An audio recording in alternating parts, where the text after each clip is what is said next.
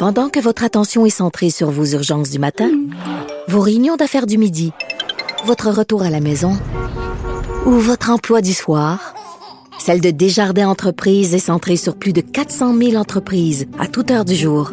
Grâce à notre connaissance des secteurs d'activité et à notre accompagnement spécialisé, nous aidons les entrepreneurs à relever chaque défi pour qu'ils puissent rester centrés sur ce qui compte, le développement de leur entreprise.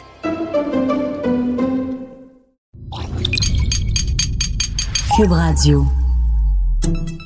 Salut, c'est Charles Tran avec l'équipe dans 5 minutes. On s'intéresse aux sciences, à l'histoire et à l'actualité.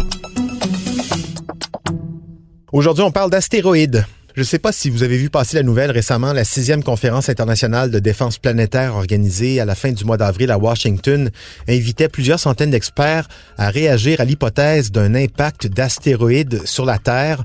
Résultat de cette simulation, échec spectaculaire. Les experts n'ont pas pu empêcher la destruction de la ville de New York. Juste ça.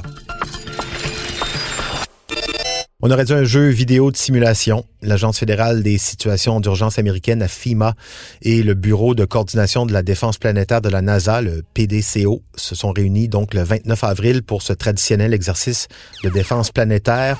200 experts, des astronomes, des scientifiques, des ingénieurs disposaient de cinq jours pour tenter d'empêcher la collision théorique d'un astéroïde avec la Terre prévue pour 2027.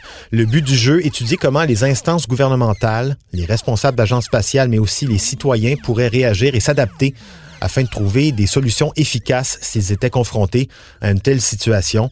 En gros, un film d'Hollywood dans la vraie vie.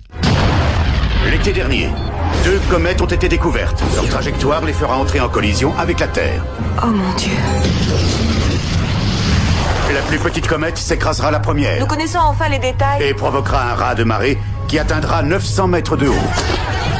La plus grande comète est de la taille de New York et pèse 500 milliards de tonnes. La simulation commence avec la découverte, donc le 26 mars 2019, d'un objet céleste potentiellement dangereux pour notre planète. Les astronomes le baptisent et prédisent une probabilité d'impact de 1 sur 100. Et c'est cette probabilité d'impact, 1 sur 100, qui fait en sorte qu'on entre en action ou pas, à l'échelle mondiale comme dans le film Armageddon avec le valeureux Bruce Willis. Mais dans cette simulation, il n'y a pas de Bruce Willis pour faire des gestes héroïques, juste des mesures concrètes et réalistes. Nous sommes confrontés au plus terrible défi qui se puisse imaginer. La Bible annonce ce jour sous le nom d'Armageddon, la fin de toute vie. Les participants ont travaillé sans relâche pendant cinq jours sur cet exercice de simulation, à faire des réunions, à se concerter pour prendre des décisions avec les données fictives dont ils disposaient pour essayer d'éviter le pire. Mission de reconnaissance, de déviation et en cas d'échec, il y avait des plans d'action qui étaient établis pour euh, limiter les dégâts.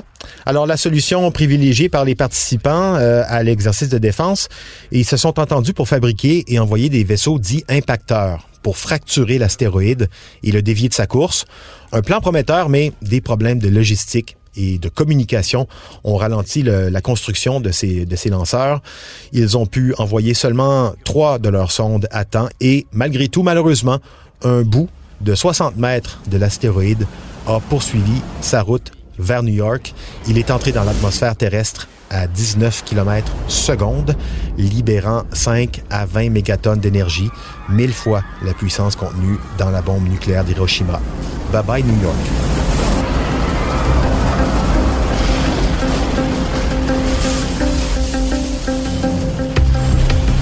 Donc, euh, échec de la mission, mais ça dit, ça a au moins permis de voir de plus près les conséquences humaines, environnementales, financières, sociales et économiques d'une telle catastrophe avec 8 millions de morts et des dégâts sur plus de 60 km à la ronde. C'est une simulation, hein? mais quand même, dans la communauté de défense planétaire, ces exercices aident à voir ce qui peut être amélioré, surtout en termes de communication et de coordination. J'en doute pas. Les organisateurs du jeu, les, les maîtres du jeu, les Game Masters, faisaient en plus grimper le niveau de difficulté tous les jours en prenant en compte les décisions de la journée par, euh, par les joueurs, en ajoutant notamment des désaccords politiques en ce qui concerne le recours à l'arme nucléaire pour détruire l'astéroïde. Un exercice essentiel donc pour les employés des agences impliquées. Comme un exercice d'incendie en fait, mais beaucoup plus complexe pour voir ce qui marche, pour voir ce qui marche pas, plusieurs niveaux différents de processus de décision. prochain grand jeu, dans deux ans, à Vienne, en Autriche, ce sera sans doute au tour de l'Europe de se retrouver face à une menace planétaire, peut-être un virus, un désastre écologique, une guerre totale, en espérant encore une fois que ce soit juste une simulation. C'était en cinq minutes.